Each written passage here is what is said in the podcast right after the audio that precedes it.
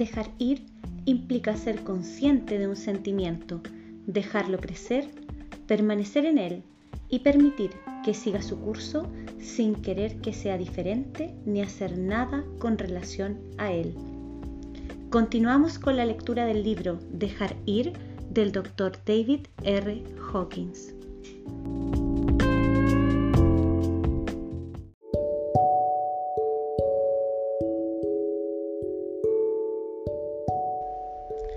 Capítulo 1. El mecanismo de dejar ir. ¿Qué es? Dejar ir es como el cese fulminante de una presión interna o la caída de un peso. Se acompaña de una repentina sensación de alivio y ligereza y del incremento de la felicidad y la libertad. Es un mecanismo real de la mente que todo el mundo ha experimentado en alguna ocasión. Veamos un ejemplo. Estás en medio de una intensa discusión, estás enfadado y molesto, cuando de repente ves que todo es absurdo y ridículo. Empiezas a reírte, la presión se alivia, de experimentar ira, miedo y la sensación de ser atacado, de repente pasas a sentirte libre y feliz.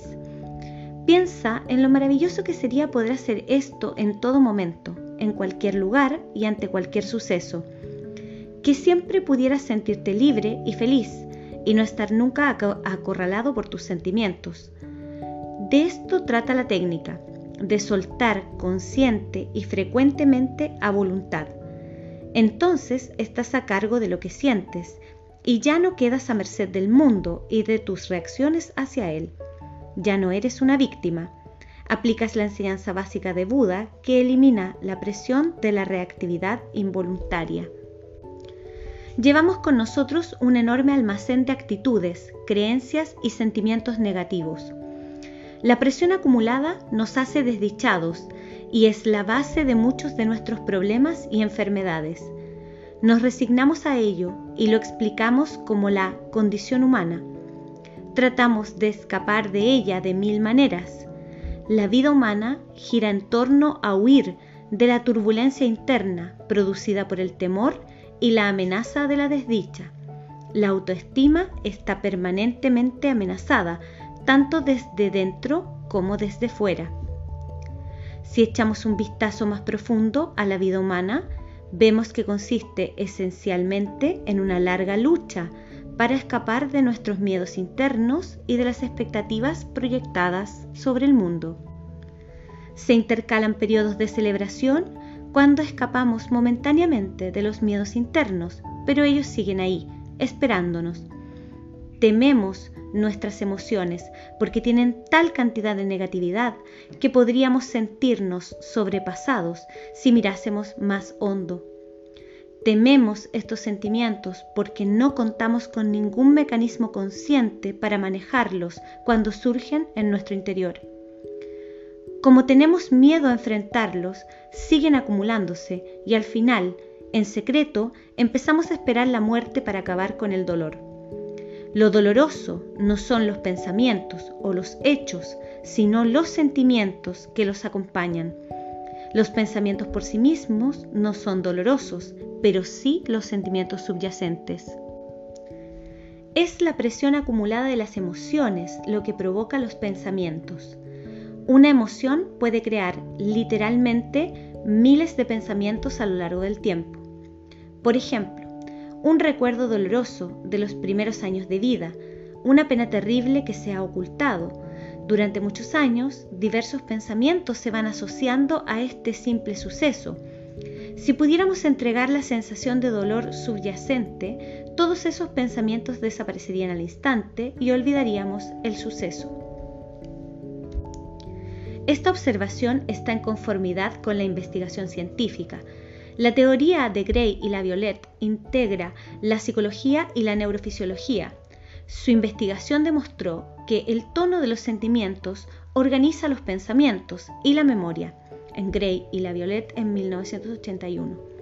Los pensamientos son archivados en el banco de la memoria de acuerdo a los diferentes matices de los sentimientos asociados a ellos. Por lo tanto, Cuando soltamos un sentimiento, nos liberamos de todos los pensamientos asociados.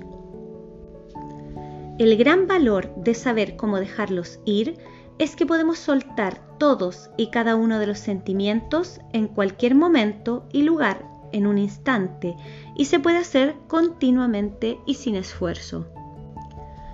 ¿Cuál es el estado de entrega?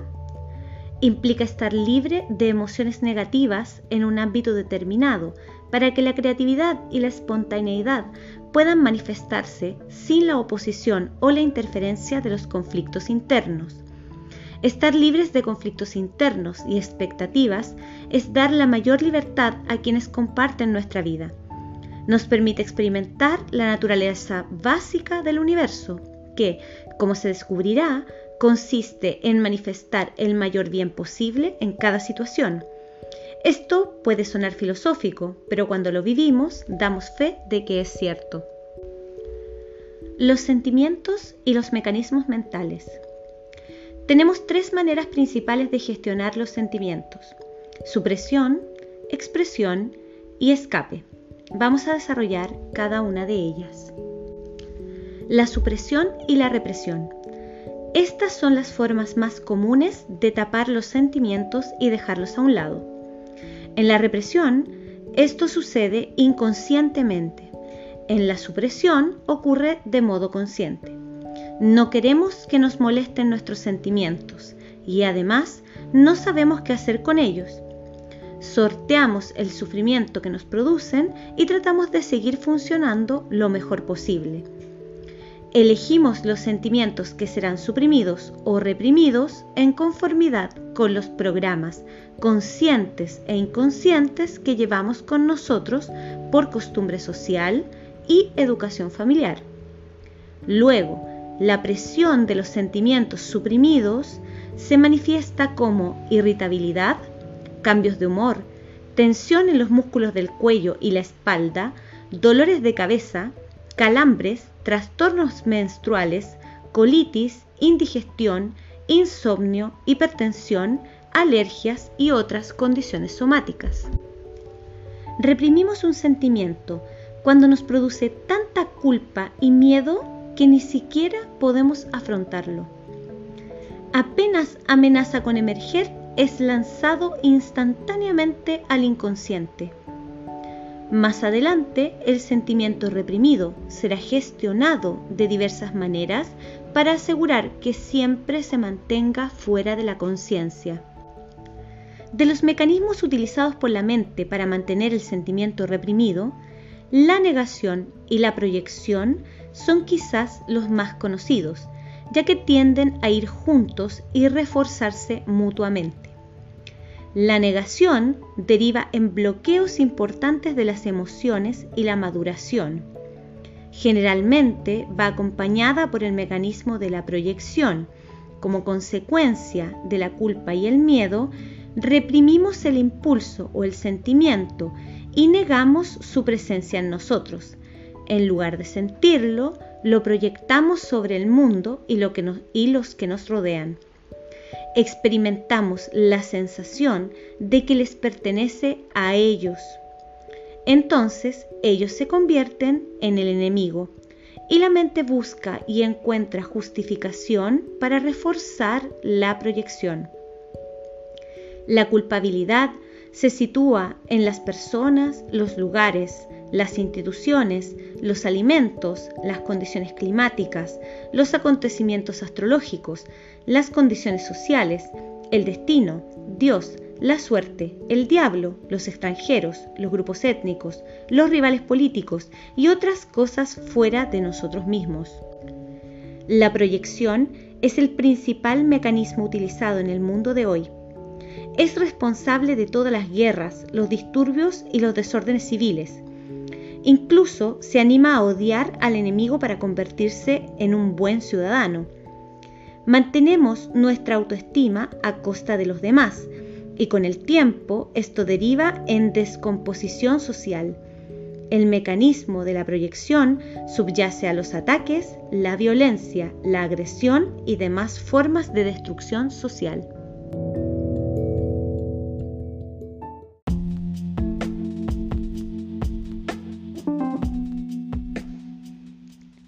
Estás escuchando Dejar ir del Dr. David R. Hawkins en la voz de Loreto B.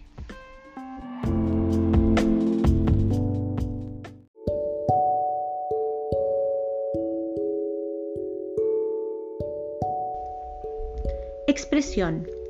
Mediante este mecanismo, el lenguaje corporal canaliza, verbaliza o afirma la sensación que se representa en un sinfín de demostraciones grupales.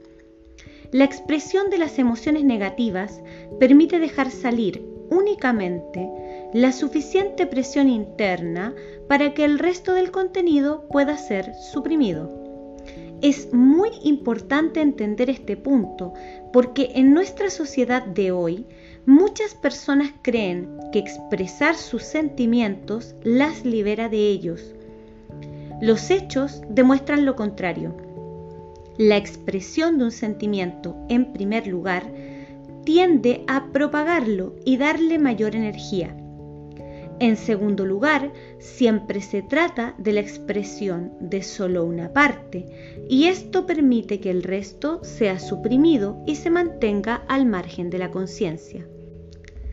El equilibrio entre supresión y expresión varía en cada individuo ya que depende de aspectos como su educación infantil, las normas culturales y las costumbres. Ahora está de moda expresar las emociones como resultado de una interpretación errónea de la obra de Sigmund Freud y el psicoanálisis. Freud señaló que la supresión era la causa de la neurosis, por lo tanto se pensó que la expresión era la cura. Esta interpretación errónea se convirtió en una licencia para expresarse a costa de los demás.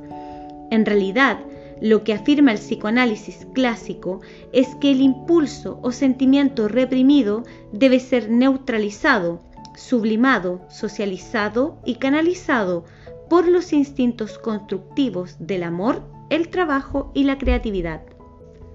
Si volcamos nuestros sentimientos negativos en los demás, lo experimentarán como un ataque y a su vez se verán forzados a suprimir, expresar o escapar de esos sentimientos.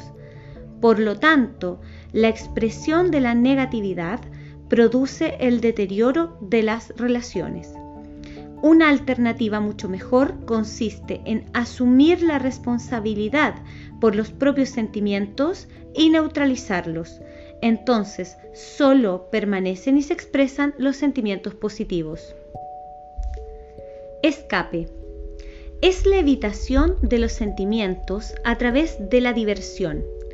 Esta evitación es la columna vertebral de la industria del entretenimiento y de la fabricación de bebidas espirituosas, y también es la vía del adicto al trabajo. El escapismo evitar tomar conciencia de nuestro interior es un mecanismo tolerado socialmente.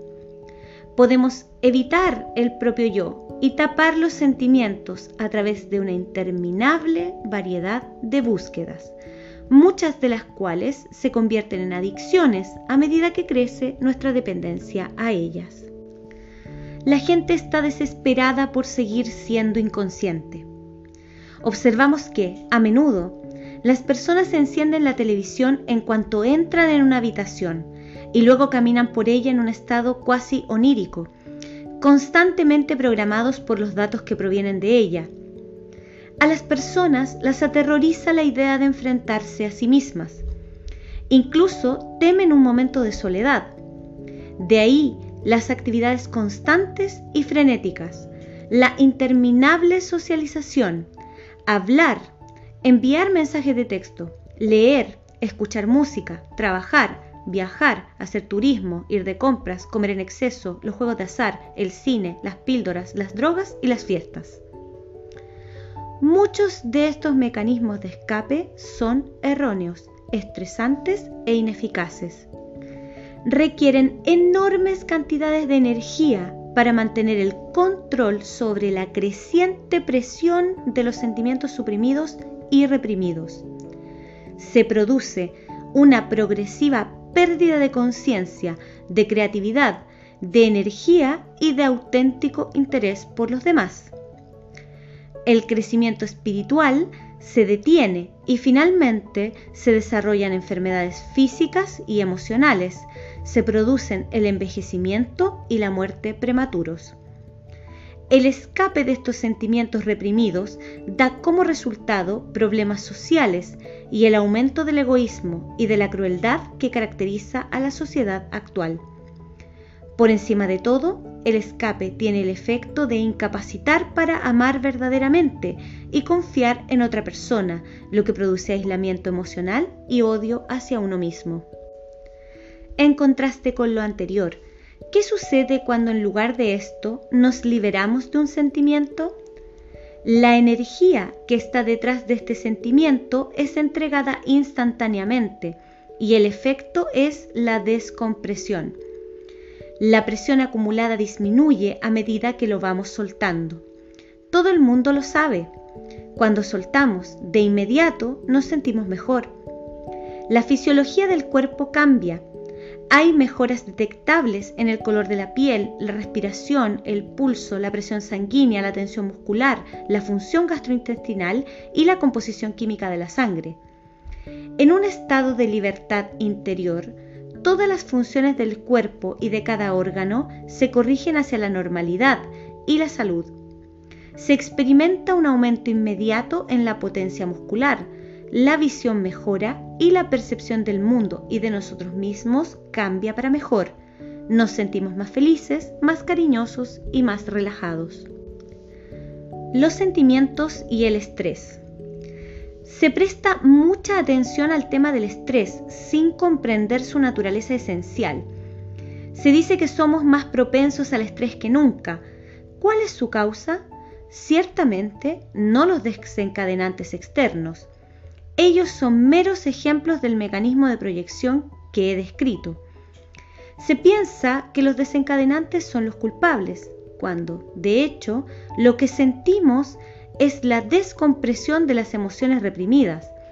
Son estos sentimientos reprimidos los que nos hacen vulnerables al estrés externo.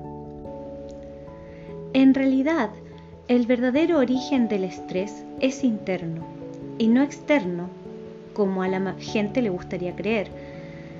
La predisposición a reaccionar con miedo, por ejemplo, depende de la cantidad de miedo que ya esté presente en nosotros para ser desencadenado por un estímulo. Cuanto más miedo interno tenemos, más cambia nuestra percepción del mundo ante una expectativa temerosa. Para una persona miedosa, el mundo es un lugar aterrador. Para la persona enfadada, el mundo es un caos de frustración y aflicción para la persona culpable, este es un mundo de tentación y pecado. Los ve en todas partes. Lo que tenemos adentro colorea nuestro mundo. Si renunciamos a la culpa, veremos inocencia. En cambio, quien se siente culpable solo ve el mal. La regla básica es que nos centramos en lo que hemos reprimido. El estrés es producto de la presión acumulada por los sentimientos reprimidos y suprimidos. La presión busca alivio y así los acontecimientos externos solo desencadenan lo que hemos estado guardando, tanto consciente como inconscientemente. La energía de los sentimientos bloqueados emerge de nuevo en el sistema nervioso autónomo, causando cambios patológicos que provocan la enfermedad. Un sentimiento negativo produce la inmediata pérdida del 50% de la fortaleza muscular del cuerpo y también reduce la visión, tanto física como mental. El estrés es la reacción emocional a un factor o estímulo desencadenante. Está determinado por los sistemas de creencias y sus presiones emocionales asociadas. No es el estímulo externo, por lo tanto, lo que causa el estrés, sino nuestro grado de reactividad. Cuanto más entregados estemos, menos propensos seremos al estrés. El daño causado por el estrés no es más que el resultado de las propias emociones. La eficacia de dejar ir para reducir las reacciones corporales al estrés se ha demostrado en estudios científicos. Véase el capítulo 14. Muchos de los programas de reducción del estrés que se ofrecen actualmente no tienen en cuenta el punto esencial. Tratan de aliviar las secuelas en lugar de eliminar la causa del estrés mismo o se concentran en los acontecimientos externos. Esto es como tratar de bajar la fiebre sin corregir la infección. Por ejemplo, la tensión muscular es el resultado de la ansiedad, el miedo, la ira y la culpa. Un curso sobre técnicas de relajación muscular tendrá un efecto beneficioso muy limitado. En cambio, será mucho más eficaz eliminar el origen de la tensión subyacente, la ira, el miedo, la culpa y los demás sentimientos negativos reprimidos y suprimidos.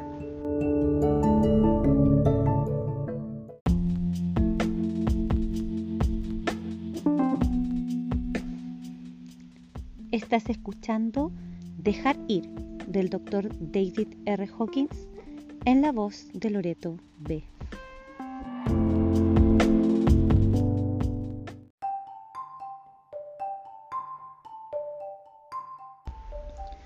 Los acontecimientos de la vida y las emociones.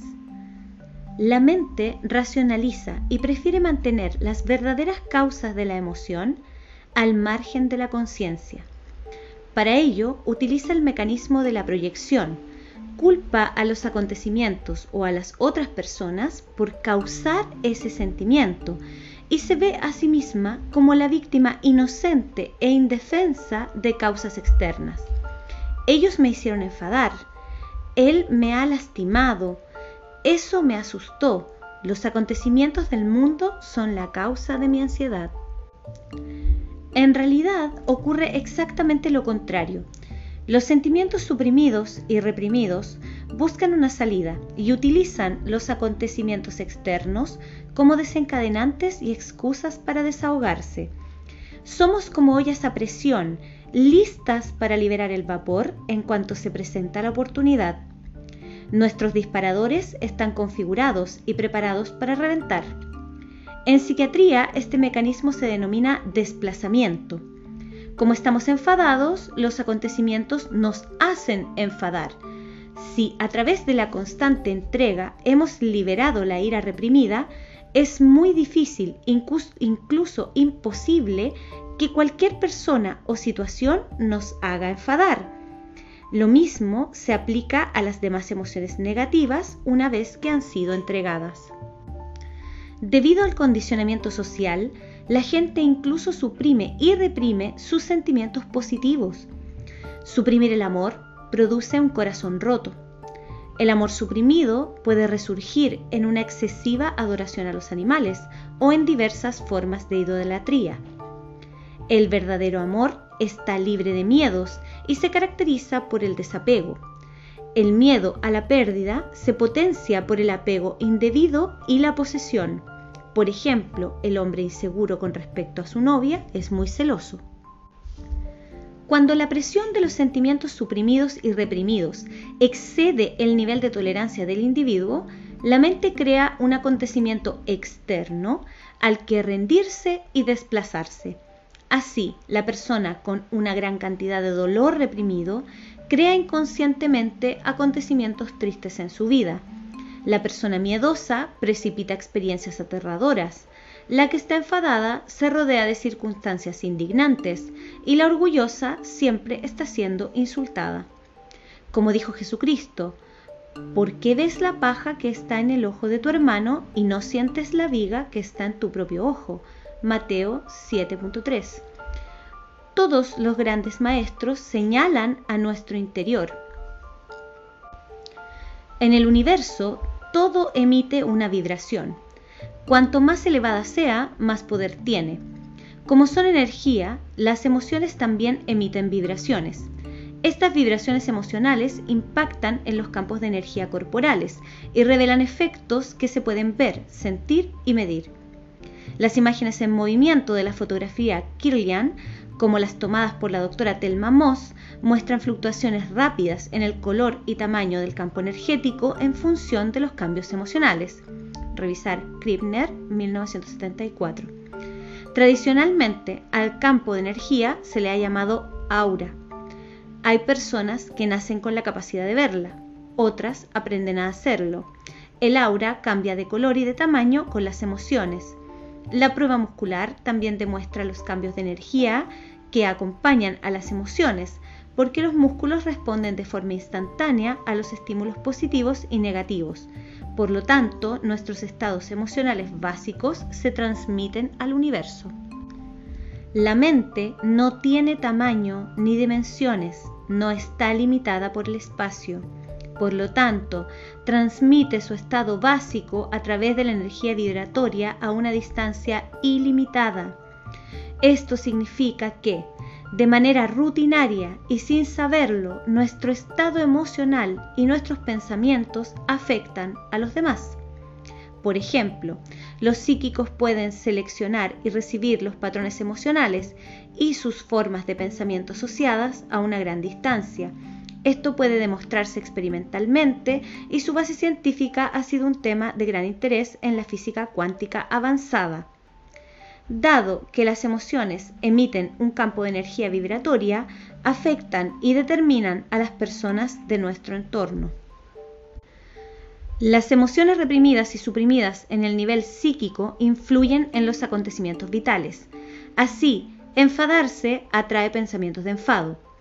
La regla básica del universo psíquico es que lo semejante atrae a lo semejante.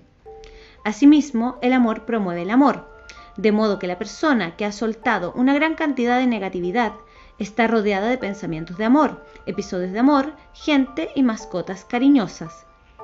Este fenómeno explica muchos refranes comunes que desconciertan al intelecto, como los ricos se hacen más ricos y los pobres más pobres, y los que tienen consiguen.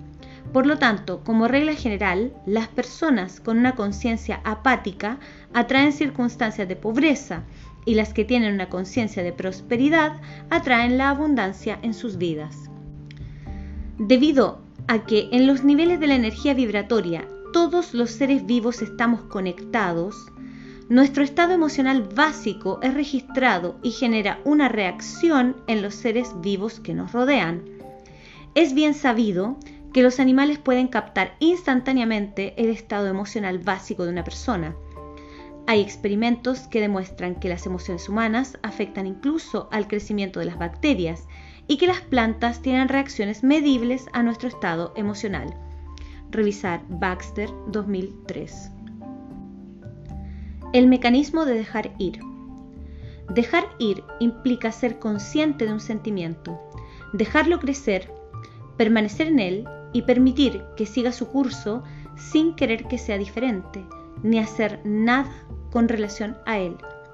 Significa simplemente dejar que el sentimiento esté ahí y centrarse en dejar correr la energía que tiene detrás.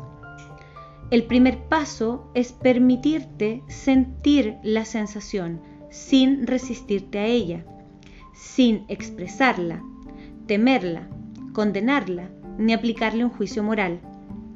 Abandonar el juicio y ver que solo es una sensación.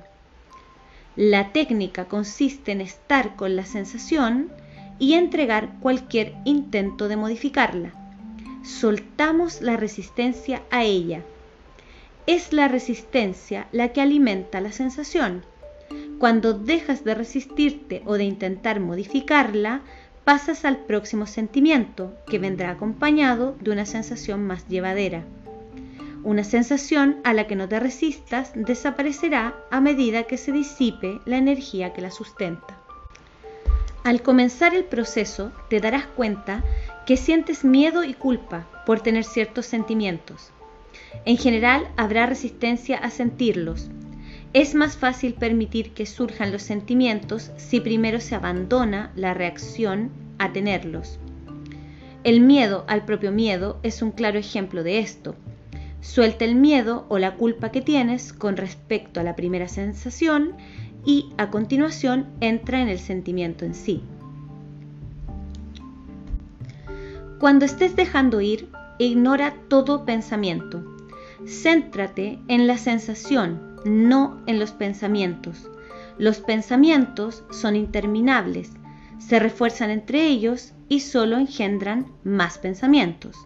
No son más que racionalizaciones de la mente para tratar de explicar la presencia de la sensación. La verdadera razón de ser de la sensación es la presión acumulada tras ella, que la fuerza a salir en este momento. Los pensamientos o acontecimientos externos son solo una excusa inventada por la mente.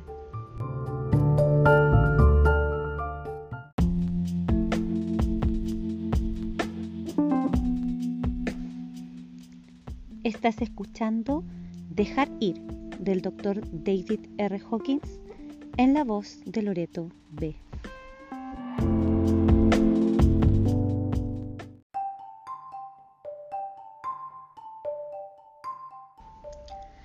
A medida que nos familiaricemos con el dejar ir, nos daremos cuenta de que todo sentimiento negativo está asociado al miedo básico relacionado con la supervivencia y que todos los sentimientos no son más que programas de supervivencia que la mente cree necesarios. La técnica de dejar ir deshace los programas progresivamente. A través de este proceso, el motivo subyacente de los sentimientos se hace más y más evidente. Estar entregado significa no tener emociones intensas con respecto a algo. Está bien si pasa y está bien si no pasa. Cuando somos libres, se entregan los apegos, Podemos disfrutar de una cosa, pero no la necesitamos para nuestra felicidad. Poco a poco disminuye la dependencia de todos y de todo lo que está fuera de uno mismo.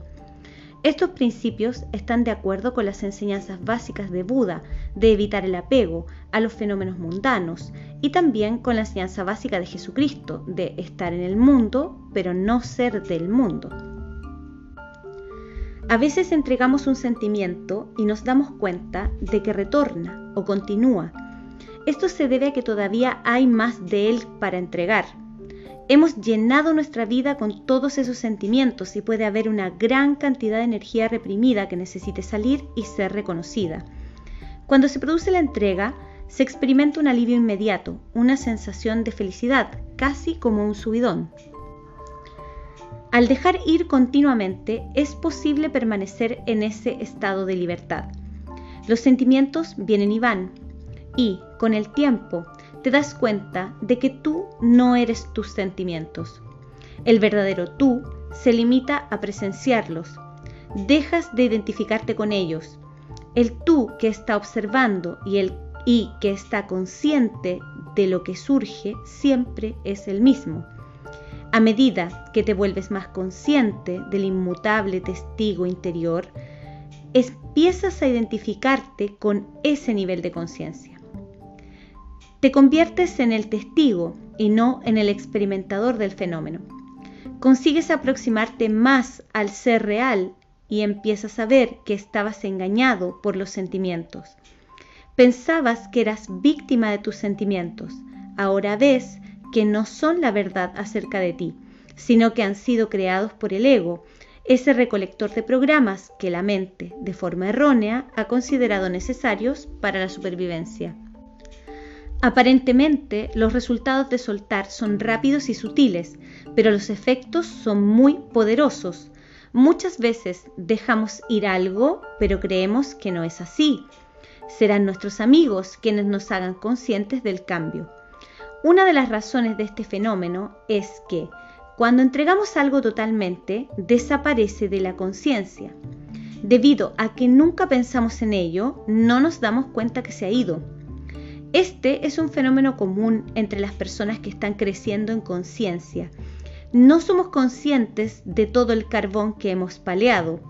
Siempre vemos la palada que estamos moviendo ahora mismo no nos damos cuenta de lo mucho que la pila se ha reducido.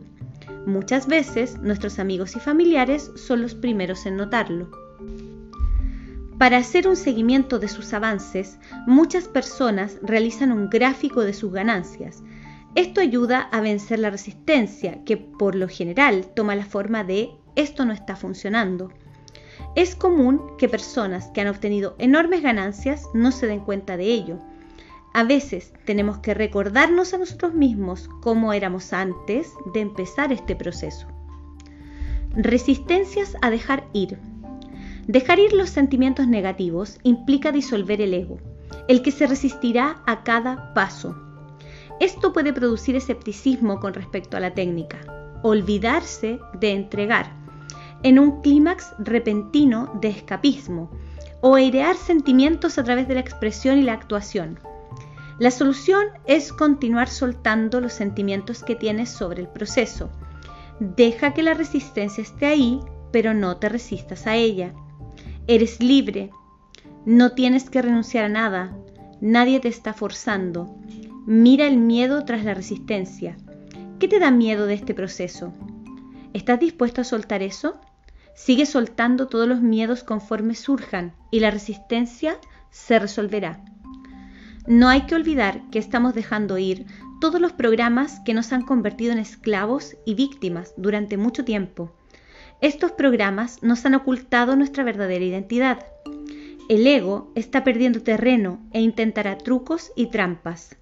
Cuando empezamos a dejar ir, sus días están contados y su poder disminuye. Uno de sus trucos es hacerse inconsciente de la técnica en sí. Por ejemplo, decidir que el mecanismo de la entrega no está funcionando, que las cosas siguen igual, que es confuso y demasiado difícil de recordar y practicar. Esto es una señal de progreso real. Quiere decir que el ego sabe que tenemos una herramienta con la que liberarnos y está perdiendo terreno. El ego no es nuestro amigo, al igual que el control central en Tron, 1982, quiere mantenernos esclavizados por sus programas. Dejar ir es una habilidad natural, no es algo nuevo ni extraño. No es una enseñanza esotérica, ni la idea de otra persona, ni un sistema de creencias. Solo estás utilizando tu propia naturaleza interna para ser más libre y feliz. Mientras sueltas, no resulta útil pensar en la técnica es mejor limitarse a hacerlo. Con el tiempo verás que todos los pensamientos son resistencias, imágenes que la mente ha construido para impedirte experimentar lo que realmente es. Cuando lleves un tiempo soltando y hayas comenzado a experimentar lo que realmente está pasando, te reirás de tus pensamientos. Los pensamientos son falsos, imaginaciones absurdas que oscurecen la verdad. Perseguir pensamientos puede mantenerte ocupado interminablemente. Algún día descubrirás que sigues en el mismo punto de partida. Los pensamientos son como peces de colores en un acuario. El ser real es como el agua. El ser real es el espacio entre los pensamientos, o más exactamente, el campo silencioso de conciencia que subyace a todos los pensamientos. Todos hemos tenido la experiencia de estar totalmente absortos en lo que estábamos haciendo y de apenas darnos cuenta del paso del tiempo. La mente estaba muy quieta, simplemente hacíamos lo que fuera, sin resistencia, sin esfuerzo. Nos sentíamos felices, tal vez tarareando algo. Funcionábamos sin estrés. Estábamos muy relajados aunque estuviéramos ocupados. De repente nos dimos cuenta de que no necesitábamos todos esos pensamientos para nada. Los pensamientos son como la carnada para un pez y si picamos nos atrapan. Es mejor no picar, no los necesitamos. Dentro de nosotros, pero al margen de nuestra conciencia, está la verdad de que ya sabemos todo lo que necesitamos saber. Esto sucede de forma automática. Paradójicamente, la resistencia a la entrega se debe a la eficacia de la técnica. Hemos de mantenernos en el dejar ir aun cuando la vida no nos vaya demasiado bien y nos acosen emociones desagradables. Cuando finalmente a través de la entrega encontremos salida y todo vaya bien, no deberemos abandonar el dejar ir.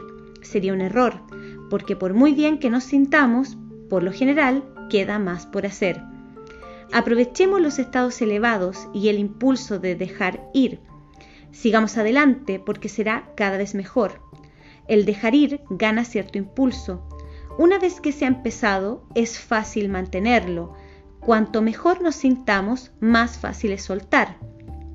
Este es un buen momento para descender y soltar algunas cosas, la basura suprimida y reprimida, que no habíamos querido abordar si estuviéramos en el vertedero.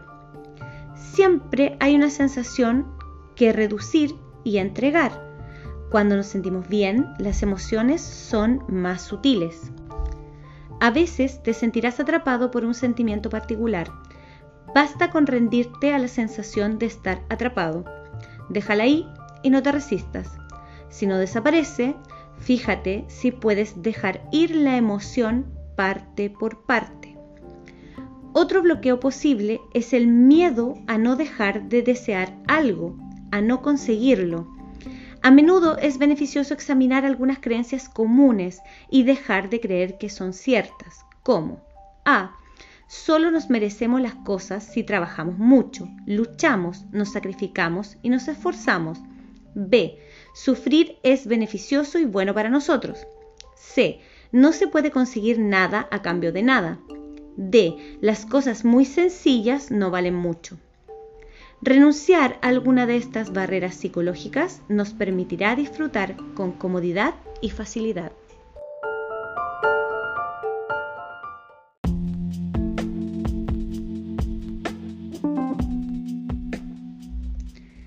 Uno de los rasgos de la verdad es la simplicidad.